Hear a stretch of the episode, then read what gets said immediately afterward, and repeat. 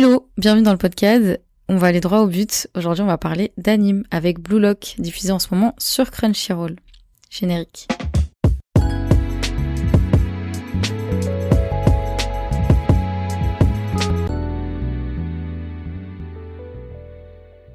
Il y a quelques mois, je vous parlais pour la première fois du manga de Blue Lock de Kaneshiro Mineyuki, dans l'épisode 25 d'ailleurs. Pour ceux qui ne l'auraient pas écouté, je vous invite à cliquer dessus dès maintenant, car vous risquerez de vous spoiler en continuant l'écoute de celui-ci, ce qui est même très sûr.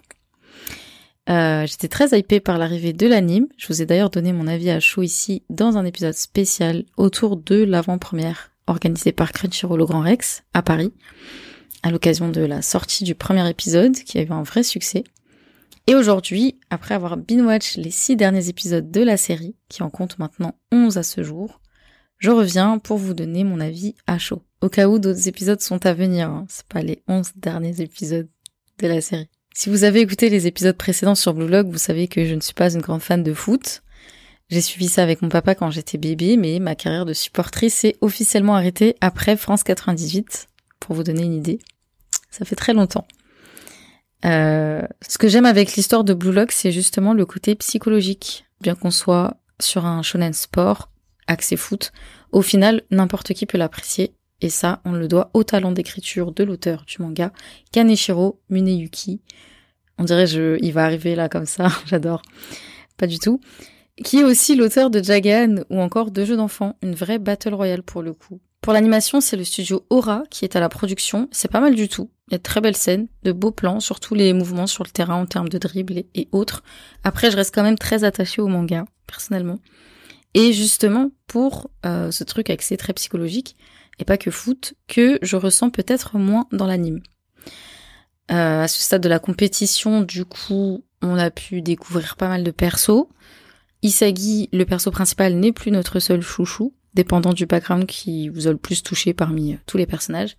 Et on arrive à ce moment de la compète où on aimerait tous les voir gagner. Sauf qu'à la fin, il n'en restera qu'un pour devenir le meilleur buteur du Japon et que les épreuves se resserrent et vont devenir de plus en plus dures et sélectives. Jusqu'ici, c'était Shigiri, mon personnage préféré. J'aime beaucoup son histoire et euh, son développement. On connaissait pas du tout son potentiel jusqu'à maintenant.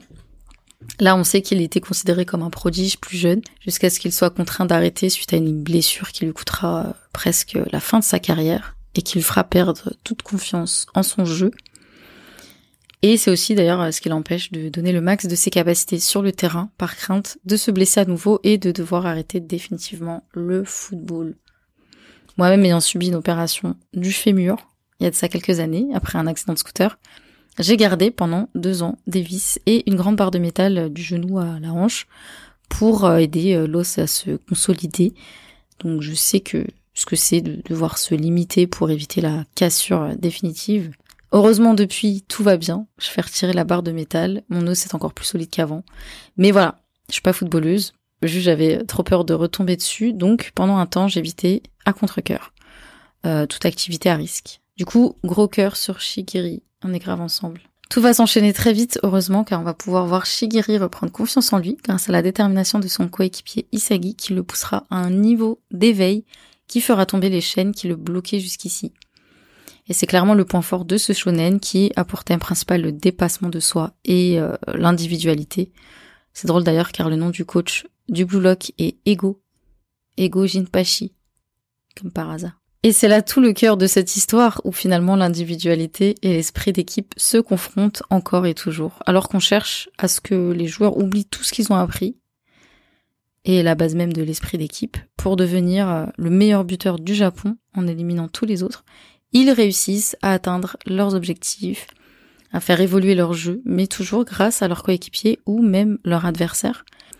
Euh, par exemple, lorsqu'il s'agit retrouve Nico dans l'épisode 11 après s'être qualifié comme meilleur buteur et que celui-ci lui dit que c'est grâce à lui qu'il a modifié son style de jeu et que c'est grâce à ça qu'il est encore de la partie d'ailleurs. Et que Isagi lui renvoie le même compliment en ajoutant qu'à la prochaine épreuve, il le vaincra. Petit coquin. Ou la phrase qui viendra juste après où il dit euh, Mes buts mettent fin aux rêves de certains et donnent de la force à d'autres. Je trouve ça génial et qu'il ajoute après ça qu'il veut gagner davantage, ça le rebooste toujours plus, et c'est ça qui est beau. Euh, on sent totalement l'envie de gagner, mais aussi de vouloir motiver les autres qu'au final sa victoire n'appartient pas qu'à lui, que c'est aussi le fruit de ce que les autres lui ont apporté tout au long de cette compète. Et de ce fait, c'est leur victoire. Voilà, je trouve ça incroyable. Et euh, d'ailleurs, à la fin de l'épisode 11, on a même droit à un vrai cri d'équipe. Bon, c'est un nom, mais je saurais pas le dire. Euh, ils se remercient un peu tous et ils se souhaitent de se retrouver à la fin. Euh, je trouve ça trop bien. Alors que, rappelons-le, le but à la fin, c'est qu'il n'en reste qu'un. Mais bon, ok. On verra si cette amitié perdure dans le temps et au fil des épreuves. En tout cas, on adore. C'est l'esprit shonen.